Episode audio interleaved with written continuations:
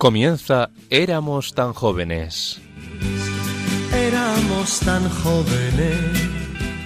El programa de la Pastoral de los Mayores dirigido por el padre Nacho Figueroa. Y fue la verdadera razón de mi vida, nuestro sueño sin temor. Hola a todos los oyentes de Radio María. Buenas tardes a todos. Arrancamos un nuevo programa agradeciendo a la Virgen Nuestra Señora que nos permita visitar vuestros hogares este sábado y nos encomendamos a ella y a su Hijo Jesucristo.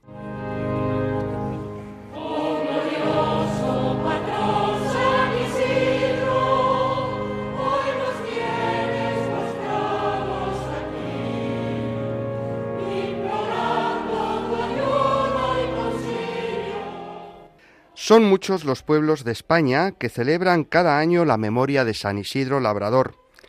Cada 15 de mayo se preparan contriduos y novenas pidiendo al santo que proteja a los que con su trabajo tantas veces silencioso y olvidado nos procuran los frutos y alimentos que proceden del campo. Ese día se organizan misas, procesiones y bendiciones, invocando al Dios providente para que por la intercesión del patrono de Madrid y de otros muchos pueblos y villas, la lluvia llegue a su tiempo y no nos falten cosechas abundantes que nos permitan seguir dando gracias por lo mucho que el Padre nos concede. Desde el 15 de mayo de 2022 hasta el mismo día de 2023, la Archidiócesis de Madrid, en colaboración con la Congregación de San Isidro, está celebrando un año jubilar extraordinario con motivo del 400 aniversario de la canonización del santo patrono de la capital de España. Decía Monseñor Carlos Osoro, cardenal arzobispo de Madrid, en la misa de apertura del año jubilar, que San Isidro es un santo universal que aprendió a vivir desde el amor de Dios. En estos tiempos de desamores, de vivir instalados en lo efímero, en los que parece que los compromisos para siempre son imposibles de cumplir, en los que parece que la familia ha dejado de ser la institución fundamental de la sociedad y en los que el trabajo se vive como un mero instrumento para el tener, San Isidro es para todos nosotros un testigo que nos enseña a vivir contracorriente, un padre, un esposo, un trabajador y un laico en quien mirarnos para reencontrarnos con nuestra vocación universal a la santidad, que supo encontrar en lo cotidiano de la familia, y en el trabajo su modo de vida en santidad, amando a Dios sobre todas las cosas y viéndole presente en cada momento de su existencia.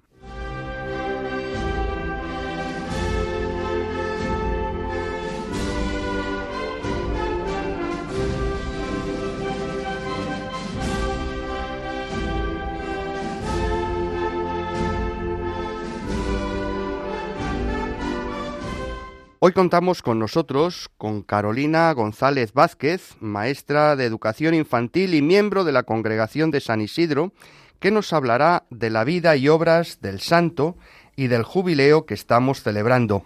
Buenas tardes, Carolina. Buenas tardes, Nacho. Con nuestros habituales compañeros de viaje, Álvaro Medina, buenas tardes y Jaime Tamarit. buenas tardes. Buenas tardes, Nacho. Presidente y vicepresidente respectivamente del movimiento Vida Ascendente, nos preguntaremos cómo vivir al estilo de San Isidro nuestra vocación a la vida de santidad desde la condición de padres y de abuelos. Nuestra querida hermana Carmelita, Olga de la Cruz, nos seguirá ayudando a conocer la vida y obras de, de ese otro gran santo español, San Juan de la Cruz. Como siempre, Jaime Tamarit nos seguirá llevando al rincón de gustar, seleccionando una pieza musical que nos ayudará a conectar nuestra vida con la liturgia de la Iglesia. Con Victoria Pascua continuaremos el juego concurso sobre los montes de Tierra Santa. Las pistas que dimos en el programa anterior nos llevaron a Samaria, al Garicín, de especial importancia para los samaritanos que rompen con el templo de Jerusalén y empiezan a dar culto en ese monte.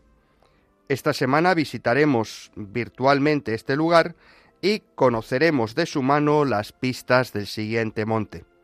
Por fin, Ana Marqués y Mercedes Montoya nos mantendrán al día con las noticias de los mayores. Pero nada de esto tiene sentido sin nuestros oyentes, que como siempre pueden mandar sus audios al WhatsApp 634 423 664 o al correo del programa éramos tan jóvenes arroba radiomaria.es. Y ya sabéis que si no tenéis internet, podéis enviarnos vuestras cartas a nuestra dirección postal.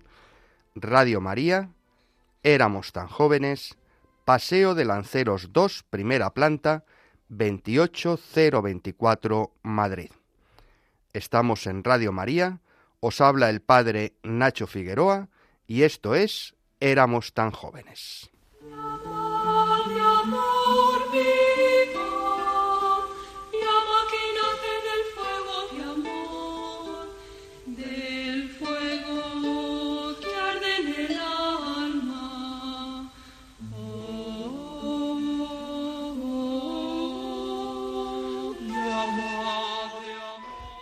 En el programa anterior, la Madre Olga de la Cruz, priora del convento del Carmelitas de Loeches, nos proponía un camino de conocimiento de la vida y sobre todo de la obra mística de San Juan de la Cruz. Hoy hacemos nuestra segunda etapa por ese camino fascinante. Fontiveros, un pueblo de la provincia de Ávila, en la comarca llamada de La Moraña, que suena como amorisco, musulmán, mudéjar, por algo será. Allí, en la calle de Cantiveros, nace Juanillo, el futuro Juan de la Cruz. Pero, ¿cuándo? No hay datos documentales. Ya hemos dicho que los pobres no tienen historia porque no figuran en los papeles, y este niño es y será siempre un pobre. Los investigadores, estudiando las fuentes, se han puesto de acuerdo en el año 1542. Pero ya, tanto como el día exacto, tal vez piensan que fue el 24 de junio o en diciembre, porque lo que parece seguro es que el nombre fue escogido por San Juan Bautista. El nacimiento de Santa Teresa, al contrario, fue anotado por su propio padre en la Biblia familiar, constando la hora y todo, y por supuesto figura la iglesia donde fue bautizada y sus padrinos, gente noble, de alto copete. Pero este, este es un pobrecillo. Sus padres, Gonzalo de Yepes y Catalina Álvarez, tejedores de burato, un tejido de lana o seda que servía para el alivio de los lutos en el verano y para manteos. Y si dejamos aparte la improbable leyenda de un matrimonio romántico, el hidalgo y rico Gonzalo, toledano, que se casa por amor con una pobrecita pero hermosa Catalina y rompe por ello para siempre con su familia, pues si dejamos aparte eso, historia necesaria para la época, modelo barroco del santo canonizado, que tenía que tener un origen noble, de limpia sangre, sin mácula de judío ni de moro, pues nos encontramos, una vez más, con la pobreza dos hermanos mayores que Juan, Francisco, de pocas luces, pero mucha caridad, tejedor menesteroso, casi un mendigo durante toda su vida, pero de gran valor para su hermano. Juan de la Cruz se refería a él como la prenda del mundo que más estimo. Y Luis, que muere en la infancia, probablemente de hambre o sus consecuencias. Eran muy malos tiempos para las cosechas aquellos, enfermedades, hambre tremenda en Castilla, y esto sí, muy bien documentado. Y el padre, que muere joven, dejando desamparada a la familia. Y la viuda sí, esta sí que figura en los papeles, figura como pobre de solemnidad, exenta de los tributos, y la inscriben como la de Yepes. El pequeño Juanito emprende junto con toda su familia la primera peregrinación de su vida, vida tan pródiga en eso del desasimiento. Una peregrinación que fue llamada la peregrinación del hambre por los autores. Fácil de entender por qué, ¿verdad? La madre busca amparo y ayuda para sus hijos. Recorre Torrijos, Gálvez, de nuevo Fontiveros, Arévalo, donde pasa cuatro años, y por fin Medina del Campo. Medina del Campo, la rica ciudad de las ferias, con sus treinta mil habitantes y numerosísimas instituciones caritativas. Muy buen sitio para pobres. Y aquí pasa Juan de la Cruz el periodo más largo de su vida en un mismo sitio, desde 1551 a 1564, y para su familia será el lugar de asiento definitivo. Parece ser que Catalina ha acertado esta vez con el lugar de residencia. Sigue trabajando en el telar, ayudada por su hijo mayor y su nuera, porque Francisco ya se ha casado, aunque nunca podrán sobrevivir solo con el trabajo. Y aun siendo tan pobres, ayudan a otros mucho más pobres. Bautizan niños expósitos, traen algunos a su casa incluso, y también enfermos, miserables, pobres vergonzantes. En la casa solamente sobra una cosa, pobreza y virtud. Ambas las tienen en abundancia. ¿Y qué es de Juanito? Pues como el chiquillo es espabilado, asiste al Colegio de los Doctrinos, una obra social para niños pobres. Ya ven que no se han inventado ahora las ONG y similares. Es un colegio donde aprenden las primeras letras, las cuatro reglas y la doctrina cristiana, y les preparan para un oficio con el que ganarse honradamente la vida. Por cierto, que era para niños y niñas. Los niños, los varones, a cambio, ayudan a misa en un convento, el de la Magdalena, hacen pequeños recados y asisten a los entierros con hachones encendidos, cosa al parecer muy cotizada entonces. Juanito está muy contento, le gusta muchísimo ayudar a misa y estudia con mucho aprovechamiento. En cambio, no asienta en ningún oficio, ni sastre, ni pintor, ni ayudante de escultor, ni carpintero, y eso que se porta muy bien y pone mucho interés y hace lo que puede. Pero todo eso le servirá para más adelante. Visto lo visto, le mandan al colegio que los jesuitas han fundado recientemente en Medina para que estudie humanidades y a la vez trabaja de enfermero y chico para todo en un hospital de Medina, el de Nuestra Señora de la Concepción, más conocido por Hospital de las Bubas, donde atienden a los desgraciados que han contraído la sífilis, que en aquel tiempo no tiene cura, y otras enfermedades contagiosas. ¿Y qué? dirán ustedes. ¿Es un sitio ese adecuado para un niño cercano a la adolescencia? Escuchando palabras soeces, cuentos de soldados no muy morales, por cierto, lamentos y juramentos de esos redondos, vaciando orinales, lavando paños purulentos y ayudando al cirujano que aplica el hierro candente en las llagas infectadas? Pues parece ser que sí, que esta vez se ha acertado con las preferencias del niño, con su vocación a la caridad y la entrega a los más desgraciados. El pequeño enfermero da de comer a los que no pueden hacerlo solos, arregla sus camas con delicadezas de madre, coge la mano a los moribundos en el último trance, conforta y consuela. Y a la vez va a clases y estudia. Estudia gramática, latín, retórica, métrica. Estudia al pie del lecho del enfermo al que está velando. Estudia de noche, a la luz de una vela, hasta caer rendido, agotado por el trabajo. En su retina y en su corazón quedarán impresas para siempre las imágenes que, años más tarde, utilizará para explicarnos el amor de Dios, como el cauterio suave, las llagas de amor, la amorosa madre y tantas y tantas. Y para muestra, un botón, el poema Llama de Amor Viva sobre el Espíritu Santo, que empieza así. Oh llama de amor viva, que tiernamente hieres de mi alma en el más profundo centro. pues ya no eres esquiva.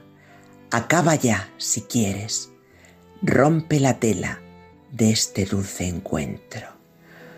Oh cauterio suave, oh regalada llaga, oh mano blanda, oh toque delicado, que a vida eterna sabe y toda deuda paga, matando muerte en vida, la has trocado.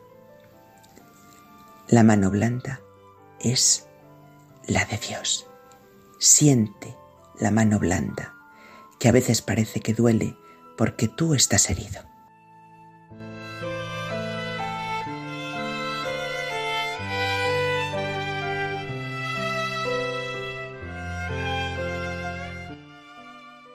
Muchas gracias, querida hermana Olga. Iba a decir que nos habías dejado sin palabras, pero tenemos que seguir hablando y tenemos que seguir con nuestro programa, pero siempre es un placer escucharte. Y ahora, queridos oyentes, papel y lápiz, porque vamos a por la primera pista del concurso de los montes. Ahí va. El Evangelio de San Mateo nos presenta a Jesús en ese monte como un nuevo Moisés que sube a un nuevo Sinaí para darnos la plenitud de la ley de Dios.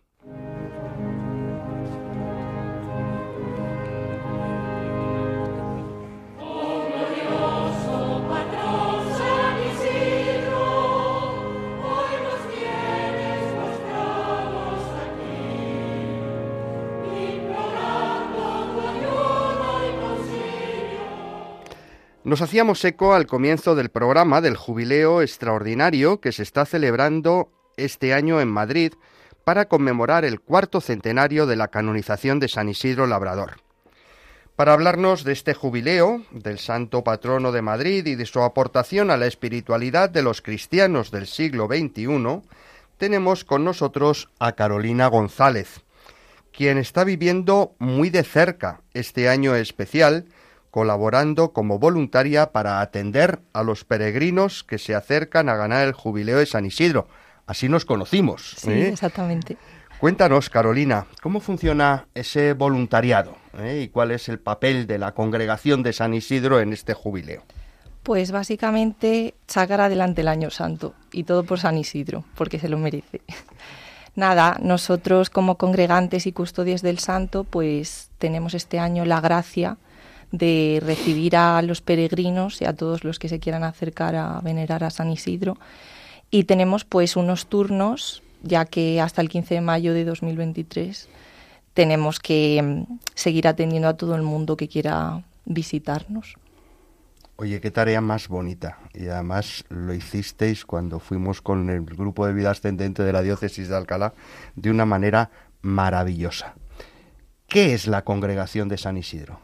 Pues a ver, eh, la congregación de San Isidro a la gente le llama mucho la atención porque aunque también hay gente consagrada en la congregación, es una congregación de laicos que, bueno, pues eh, básicamente los requisitos son estar mm, bautizados y ser nacidos en Madrid y, bueno, pues cuidar del santo como se merece hasta que mm, nos lo permitan las fuerzas, claro. Entonces, pues bueno, en este año santo tenemos esos turnos y cada uno se apunta a los turnos que puede en función de su disponibilidad y así estamos. Muy bien. Entremos un poquito más en la profundidad de lo que significa el jubileo. Es decir, sabemos que en ciertos momentos la Iglesia proclama, declara un año jubilar. Hay años jubilares de la Iglesia Universal. De hecho, pues cada 25 años se celebra un año jubilar y por tanto dentro de dos años ya el Papa Francisco ha convocado el jubileo para toda la Iglesia, pero eh, hay jubileos particulares en momentos particulares. ¿Por qué? Además de la casualidad o de la causalidad de los 400 años del jubileo, eh, perdón, de la, de la canonización de San Isidro, eh, ¿por qué un jubileo en este momento y cuál es el sentir y el deseo de aquellos que estáis más cerquita del santo para todos los demás. Pues a ver, yo creo que ha sido el motivo principal el cuarto centenario y es que es tan fuerte lo que sentimos porque a veces viene gente al camarín a visitar al santo que a lo mejor es gente pues más alejada de la vida de fe y que te cuenta unas cosas que dices, pero esto cómo puede ser posible y luego ya entiendes que es por San Isidro, o sea, que en realidad mm, el año santo ha tardado en llegar porque es el primero dedicado al santo, pero los que lo estamos viviendo pues nos sentimos muy muy afortunados. Y espero que el próximo no tarde tanto, claro. Bueno, por lo menos que sea cada, cada menos tiempo.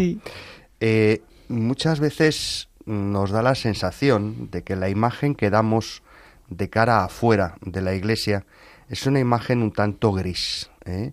Eh, muchas veces parece como que esto de ser cristiano es como una pesada carga que eh, hace que vivamos con, como con sufrimiento nuestra condición de cristianos. Pero eso parece que tiene poco que ver con el término jubileo, ¿no? Eh, jubileo tiene mucho que ver con la alegría, eh, con, la, con el júbilo. Álvaro, jubileo, jubilación, bueno, somos mayores. ¿Cómo se vive la alegría de esa pertenencia a la iglesia y de esa devoción en la Iglesia desde la perspectiva de los años? Pues desde la cercanía a la realidad.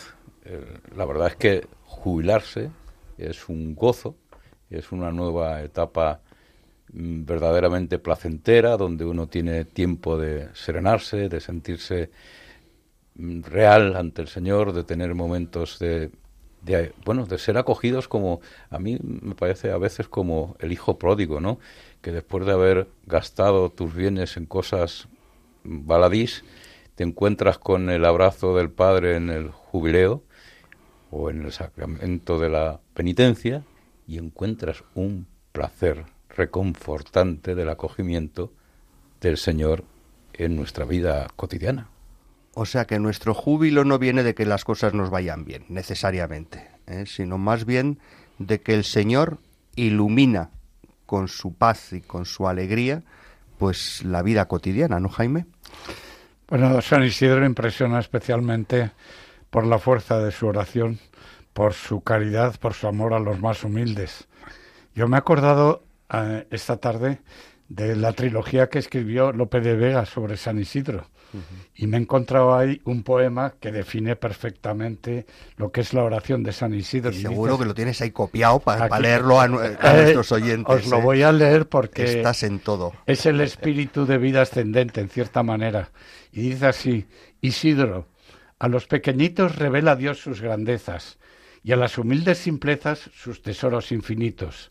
Mucho tu simple oración y tu sabia caridad agradan a su majestad es que es un hombre que aproxima el cielo y la tierra. Es la naturaleza entera alabando a Dios. Eh, Carolina, eh, vamos a lo concreto. ¿eh? Yo soy un, cristiano de cualquier diócesis de España o del extranjero, me entero que hay un tal San Isidro que está de, aniversario y quiero vivir ese júbilo, esa peregrinación. Eh, qué tengo que hacer, qué puedo hacer, qué nos ofrecéis a los peregrinos desde la colegiata y desde la congregación. Eh, cuéntanos, ¿qué hace un peregrino acercándose a la urna donde están los restos de San Isidro? Pues a ver, hay gente que viene peregrinando en grupo, poniéndose en contacto con la congregación, y hay gente pues que incluso por la divina providencia se encuentra allí al santo y no sabe cómo ha llegado. Pero bueno, eh, nosotros básicamente mm, pues recorremos la zona por donde estuvo San Isidro, que es la parroquia de San Andrés, el Museo de los Orígenes, donde está el Pozo del Milagro, la Capilla de la Cuadra y ya pues terminamos la ruta isidril en la Real Basílica Colegiata. Y con la misa del peregrino todos los días a las 12, claro, por supuesto. Y después de la misa del peregrino, pues eh, se sube al camarín que normalmente no está abierto, solamente cuando va a ser el quinario del santo y la festividad de la santa, pero excepcionalmente este año pues se puede subir todos los días y allí pues podemos rezar ante San Isidro y ante su esposa Santa María de la Cabeza. Porque están los dos allí, eh, iba a decir enterrados, pero no están enterrados porque están en urnas, ¿eh? no están en tierra, sino que se pueden, eh, se pueden ver las urnas que contienen sus restos, tanto los de San Isidro como los de Santa María de la Cabeza. Si te parece, dentro de un ratito, vamos a dejar ahora otros espacios en nuestro, en nuestro programa, pero hablamos ya sobre el santo, sobre su vida y sobre lo que nos aporta a los cristianos del siglo XXI.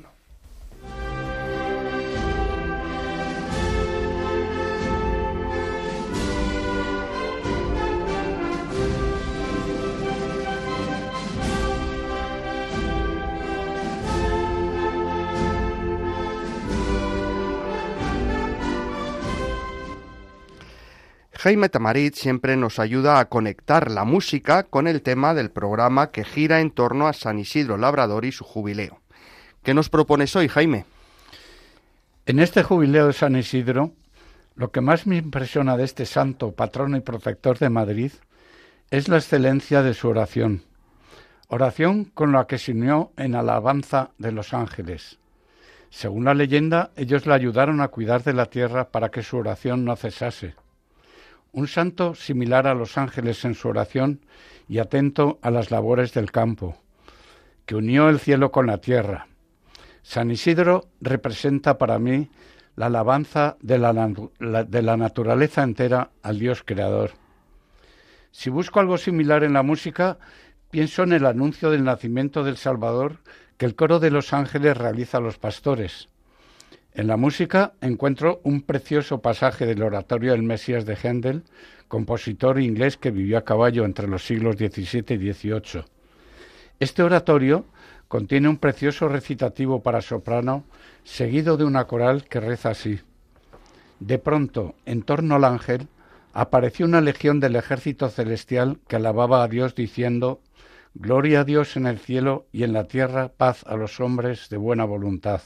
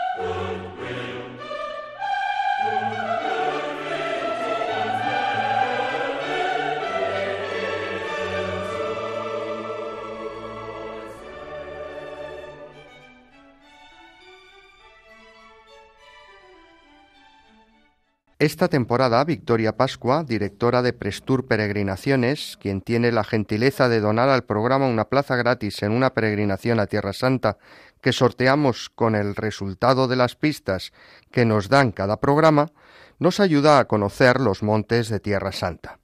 Así nos pone en modo viaje.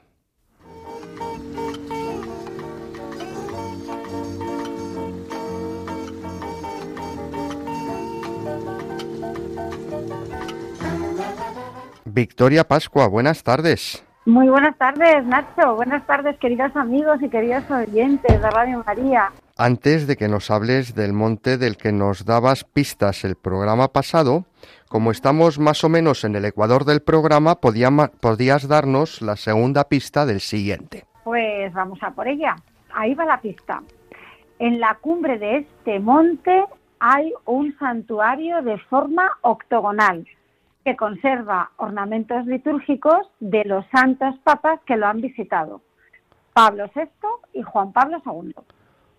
Una iglesia en forma octogonal, o sea, con ocho lados. De modo que ya tenemos dos pistas. La primera pista decía que en ese monte Mateo nos muestra a Jesús como un nuevo Moisés y la segunda que en su cumbre hay un santuario de nave octogonal. Pues continuamos con el programa de hoy, pues después de las pistas que hemos ido dando el pasado programa, creo que todos saben ya que hoy hablamos del monte Garicín, en el corazón de Samaria.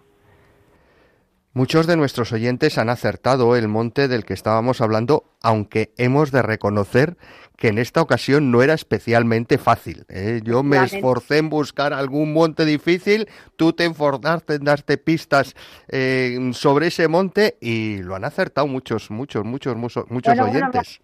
O sea que la cosa está ahí reñida. Bueno, bueno, bueno.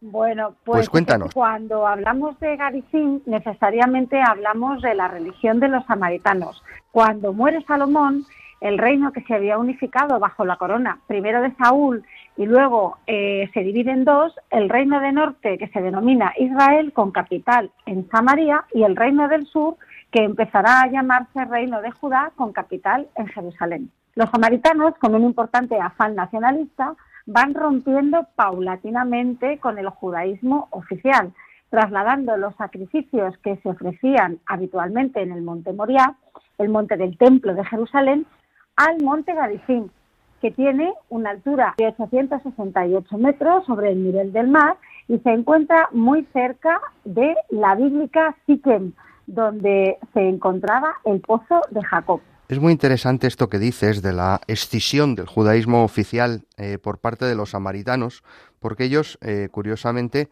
eh, hablan del Pentateuco samaritano, es decir, de la misma manera que los judíos oficiales tenían los cinco primeros libros de la Biblia, que era la Torah, ellos hablan también de ese comienzo de la Biblia como libros sagrados, no así los demás, los demás libros, y de alguna manera parece ser que algún texto retocan eh, para poder justificar que el monte de verdad, el monte del sacrificio, no es tanto el monte Moria como el monte Garizim. Pero cuéntanos más cosas. Eso es, Nacho, precisamente porque los samaritanos desechan como libros sagrados todos los del Antiguo Testamento, con excepción de los cinco libros de la Torá que comentabas, parece que en el diálogo de Jesús con la samaritana, que se da al pie del monte Garicín junto al pozo de Jacob tiene una alusión velada a esa práctica, porque cuando Jesús le dice que llame a su marido y ella le contesta que no tiene marido, Jesús le recrimina. Dices bien, porque has tenido cinco maridos y el de ahora no es tu marido. Muchos escrituristas afirman que Jesús está hablando no tanto con una persona en concreto, sino que está entrando en un diálogo con las prácticas religiosas del pueblo samaritano, que tiene cinco libros sagrados, los cinco maridos, y al final caen en el paganismo. Estás eh, con o o no con tu marido, ¿no? Ajá, o sea que de alguna manera la infidelidad a los libros sagrados es lo que les hace vivir como si fueran paganos. Esto nos hace entender la pregunta que le hace a la samaritana sobre en qué monte hay que dar culto. ¿En qué monte tenemos que dar culto? ¿En este monte o en el de, eh, en el de Jerusalén? Eso es, dado que los samaritanos en su Pentateuco habían cambiado la ubicación del sacrificio de Isaac, el monte Garizim se había convertido en el lugar donde ellos peregrinaban. Incluso hoy muchos samaritanos siguen yendo allí a sacrificar el cordero para la Pascua. Como antes decías, desde la destrucción del Reino del Norte en el 722 a.C., se formó en torno a Samaria el pueblo de los samaritanos. Como tras el regreso de los judíos de Babilonia, los persas sometieron en principio Judá y Jerusalén a Samaria, los samaritanos se dirigieron espontáneamente al nuevo santuario de Jerusalén. Más tarde, y ya bajo Nehemías, Jerusalén y su entorno se convirtió en una provincia persa autónoma.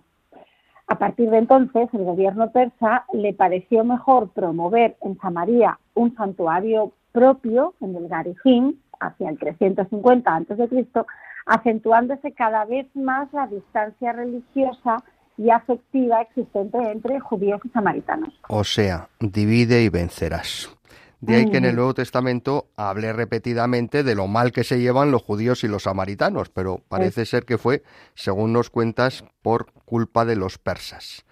Háblanos un poco, ya que se encuentra al pie del monte Garizim del Pozo de la Samaritana. Mira, el Evangelio de San Juan identifica en labios de la samaritana el pozo donde Jesús le pide que saque agua para darle de beber, con el pozo donde bebieron nuestro padre Jacob, sus hijos y sus ganados. En el mismo lugar donde la tradición sitúa el encuentro de Jesús con la samaritana, a quien le ofrece el agua viva, nos encontramos un monasterio ortodoxo fundado en el siglo XIII, llamado Pozo de Jacob, que está en una capilla en forma de cripta cerca del iconostasio. Tiene 73 metros de profundidad, aún sigue en Ablús, aún sigue siendo un manantial de agua dulce en el corazón de la semidesértica ciudad de Nablus, cuyo nombre procede de la época de la destrucción del segundo templo, a manos de Tito, quien decide crear una ciudad nueva, ¿eh? en griego Neapolis, de donde viene el actual nombre árabe pues muchas gracias, Victoria. Terminamos la sección, pero nuestros oyentes deben seguir atentos porque queda pendiente la tercera pista del monte del que hablaremos el próximo programa. Claro, claro. Pues estamos en Radio María y esto es Éramos tan jóvenes. Para, para, participar en el concurso o para mandarnos vuestros comentarios, impresiones o sugerencias, no os olvidéis de escribir a nuestro WhatsApp 634 423 664. Escuchamos ahora las noticias de los mayores contadas por Mercedes Montoya y Ana Márquez.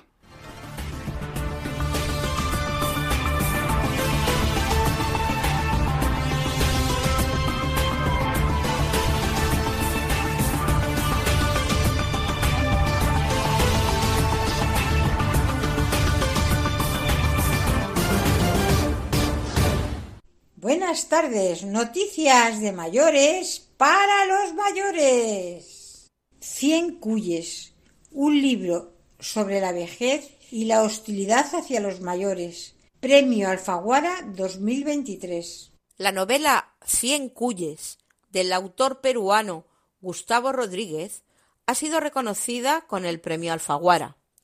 Es un libro conmovedor que defiende la dignidad hasta las últimas consecuencias. Cien Cuyes ha sido elegido por mayoría y es una novela tragicómica situada en la Lima de hoy, que refleja uno de los grandes conflictos de nuestro tiempo. Somos sociedades cada vez más longevas y hostiles con la sociedad mayor, ha explicado la presidenta del jurado, Claudia Piñeiro.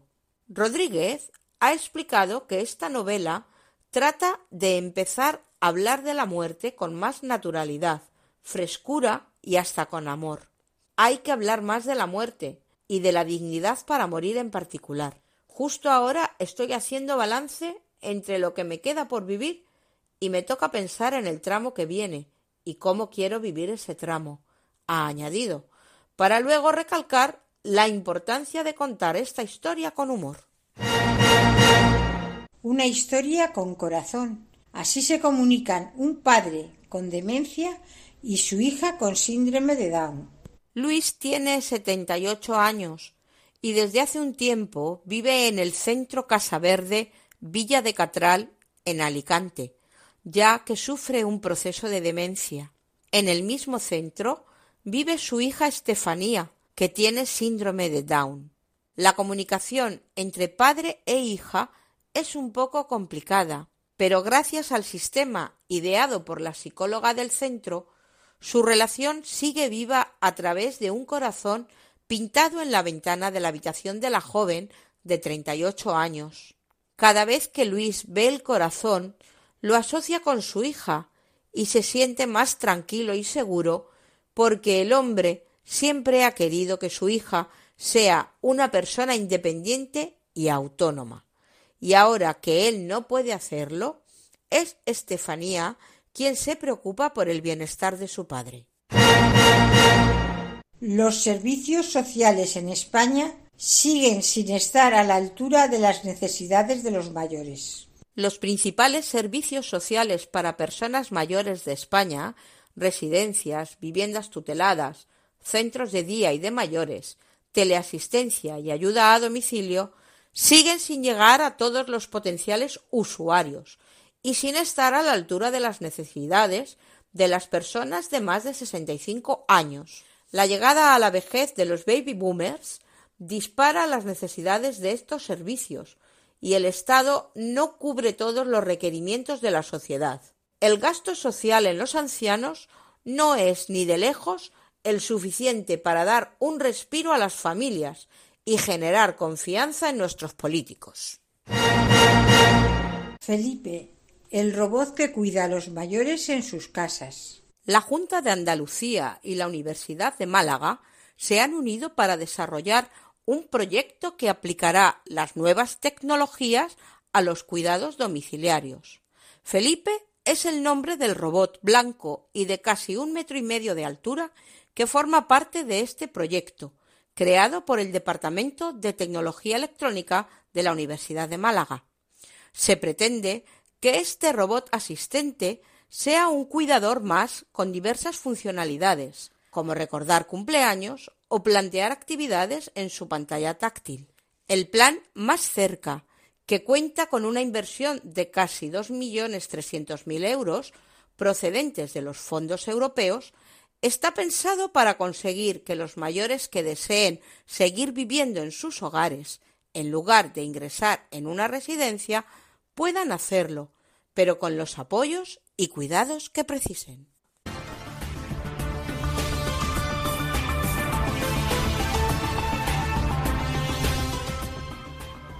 Muchas gracias, queridas Ana y Mercedes, por tenernos al día con las cosas de los mayores.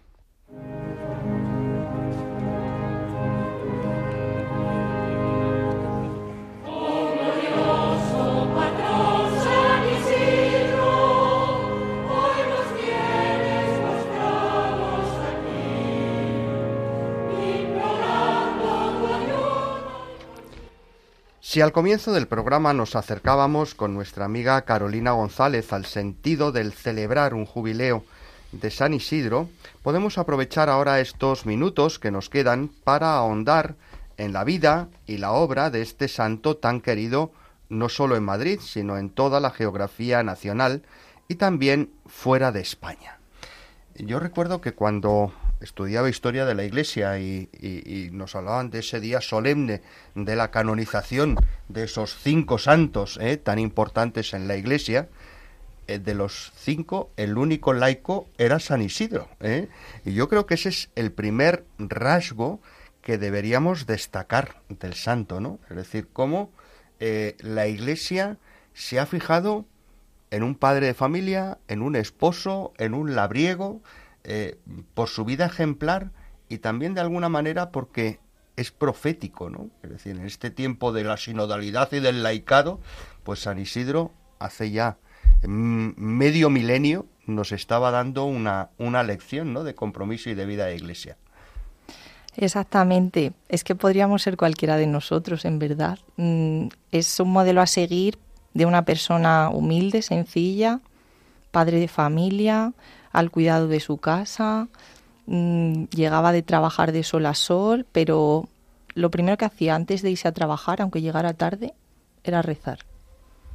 Aunque le criticaban por ello, pero era rezar siempre. Y bueno, pues también Santa María la Cabeza era muy piadosa y de hecho después del el milagro del pozo, ella hizo una promesa a la Virgen y por eso se fue de vuelta a Torre Laguna al cuidado de la ermita quizá nuestros oyentes no conozcan el milagro del pozo. Cuéntanoslo. Pues a ver, el milagro del pozo eh, ocurrió un día que San Isidro estaba trabajando y estaba Santa María a la cabeza con su hijo Illán. Y bueno, pues... Porque sabemos que San Isidro trabajaba en el campo, pero además hacía pozos, ¿no? Exactamente. Era pocero. Sí. ¿eh? ¿Y era un pozo hecho por él o, bueno, no, sabemos muy eh, bien? Bueno, eso no se sabe. Un pozo que tenían en la casa, que es el pozo que se puede visitar en el Museo de los Orígenes, de 27 metros. O sea que no era un pozo no, era cualquiera. No era un pocito. Continúa, perdona, que te he interrumpido. Y entonces, pues bueno, al volver del trabajo encontró a la gente pues súper angustiada llorando y era porque el niño se había caído al pozo, jugando o no se sabe por qué. Entonces, pues bueno, San Isidro y Santa María de la Cabeza se encomendaron a la Santísima Virgen, más que nada que se hiciera su voluntad, porque es que ya pues todo el mundo se esperaba lo peor. ¿Y cuál fue la sorpresa? Que eh, el agua empezó a subir, a subir por el brocal hasta que Illán salió intacto. Entonces, pues Santa María de la Cabeza decidió devolverle el favor, por decirlo de alguna manera, a la Virgen y cuidar de la ermita de la Piedad en Torrelaguna. O sea, que se fue a vivir de ermitaña. Sí. ¿eh? Eh, y, y San Isidro se quedó en Madrid con el muchacho. Eh, se quedó en Madrid y bueno, eh, luego ahí tuvo lugar otro milagro de la santa porque empezó a haber una serie de rumores que si la santa estaba con otros hombres, no sé qué, y entonces el santo pues la verdad que confiaba muchísimo en su mujer, pero ya se ponían tan pesados que dijo pues voy a ir a verlo. Y entonces fue testigo, él y más personas que le acompañaban, de el milagro de la santa en el río Jarama cruzando con la mantilla. A ver, explica eso de la mantilla. Pues a ver, resulta que la santa iba a cuidar de la ermita, entonces hubo una crecida en el río Jarama y como no podía cruzar, pues ella con total naturalidad se quitó la mantilla de la cabeza, la colocó sobre el agua y cruzó. O sea que la mantilla se convirtió en una especie de puente para cruzar el río Sí. ¿eh? Eso es, qué maravilla. Y así se demostró la fidelidad de, Exactamente. de Santa María de la Cabeza y también, digamos, se premiaba la confianza de San Isidro en su esposa. ¿Qué sabemos de su hijo? Porque también lo de lo de Illán eh, es sorprendente, ¿no? Es de, yo creo que es la primera familia entera llevada a los altares. ¿eh? Eh, últimamente sí que ha habido alguna canonización, canonización más de padres e hijos, ¿no? Eh, pues hablamos, por ejemplo, de los padres de Santa Teresita de Lisieux, pero mm, estamos hablando de hace muchos siglos, toda la familia canonizada. Qué maravilla, ¿no? Pues de Illán se sabe muy poquito. Mm, dicen que era como San Isidro. También tuvo una vida muy ermitaña y bueno, pues estuvo por la zona de Cebolla, en Toledo, y se cuenta pues que los restos de Illán están ahí. Lo que pasa que después de la guerra civil pues no se sabe muy bien con Ujú. exactitud. Entonces, eh, pues eh, de hecho se dice que la única imagen escultórica de Illán eh, está en Cebolla. O sea, no hay ninguna en el mundo.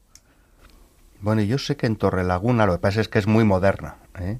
Sí que hay como una especie de sagrada familia en el- la calle principal de Torrelaguna, ¿eh? de donde procede Santa María de la Cabeza, que representa a los tres, ¿eh? a, a San Isidro, a Santa María de la Cabeza y a San Illán. Pero es verdad que es una representación muy, muy moderna, es del siglo XX. Pero la verdad es que yo creo que en estos tiempos que corren, donde la familia está tan debilitada, donde parece que no hay modelos eh, para seguir, tener unos santos de los nuestros, madrileños, castizos, ¿eh? normales, ¿eh?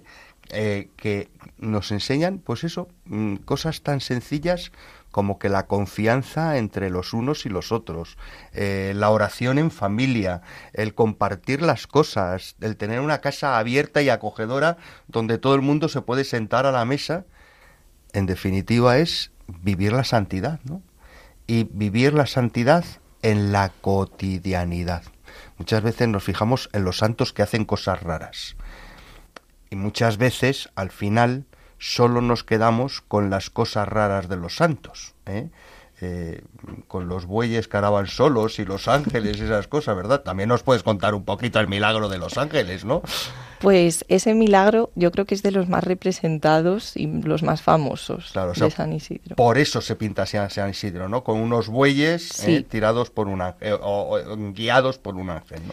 Bueno, em, al principio el milagro en el códice no menciona a los ángeles, pero luego yo creo que los artistas pues empezaron a incluirlos porque era como un poco raro pintar la yunta de bueyes blanca, que es la que vio Iván de Vargas, que se quedó sorprendido porque dijo, pero ¿cómo ha podido labrar este hombre tan rápido si estaba en la iglesia hace cinco minutos? Y bueno, pues San Isidro le contestó que él siempre se ponía en manos de Dios al hacer su trabajo. Entonces, pues Iván de Vargas dijo, es que claramente es un hombre de Dios, no cabe duda. Entonces, pues bueno, empezó a propagar el milagro y él en vida es que ya tenía mucha fama de santidad. También un personaje curioso, el patrón eh, eh, Iván de Vargas, ¿no? Porque ciertamente ahí hay como un como un defensor de, decir, oye, vamos, a, vamos a ser, yo creo que era el escéptico de la película, ¿no? Y poco a poco él se va convenciendo de la, de la santidad de San Isidro a base de, de desconfianza, ¿no? Es decir, desconfía y se va encontrando con pruebas para descubrir la, la grandeza de este, de este santo. Sintetizando, Carolina, ¿qué nos dice San Isidro a los cristianos del siglo XXI? Pues que se puede ser santos en el día a día, perfectamente, y que cualquiera puede llegar a la santidad. Pues creo que con eso nos quedamos. ¿eh? Se puede ser santos en el día a día.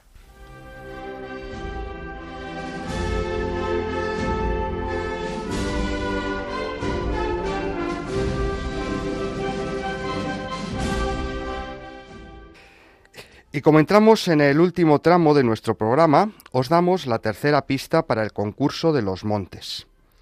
La peregrina Egeria, en su diario de viajes a finales del siglo IV, relata que al pie de ese monte se recordaban tres momentos de la vida de Jesús.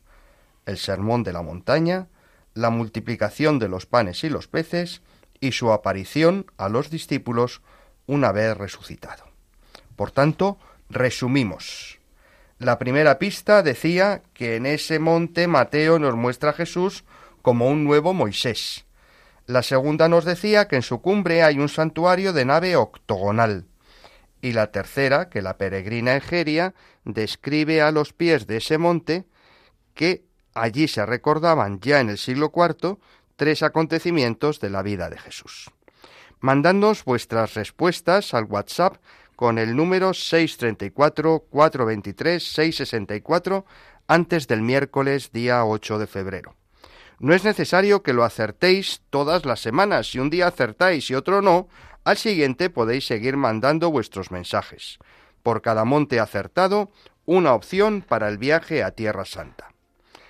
Concluimos nuestro programa de hoy que esperamos os haya gustado. Os deseamos que también cada uno de nuestros oyentes y de los que os ofrecemos este espacio seamos como San Isidro, personas que sepamos combinar nuestra vida de oración y piedad con las tareas cotidianas, santos en la vida cotidiana. Ya sabéis que podéis volver a escuchar este espacio buscando en los podcasts de la web de Radio María por el nombre de nuestro espacio Éramos tan jóvenes. Agradecemos su colaboración a la hermana Olga de la Cruz, muy especialmente hoy a Carolina González, a Jaime Tamarit, a Álvaro Medina, a Victoria Pascua, a Ana Marqués y a Mercedes Montoya. Estuvieron en el control Juanma González y Yesenia Corea y se despide de todos el padre Nacho Figueroa. Que el Señor Jesús y su Madre la Virgen sigan cuidando de todos sus hijos y especialmente de los ancianos más débiles y acompañen a los que se sienten más solos. Nos encontramos de nuevo, si Dios quiere, dentro de dos sábados a las seis de la tarde en la península, las cinco en Canarias. Os dejamos con el Santo Rosario y luego las vísperas y la misa vespertina del domingo.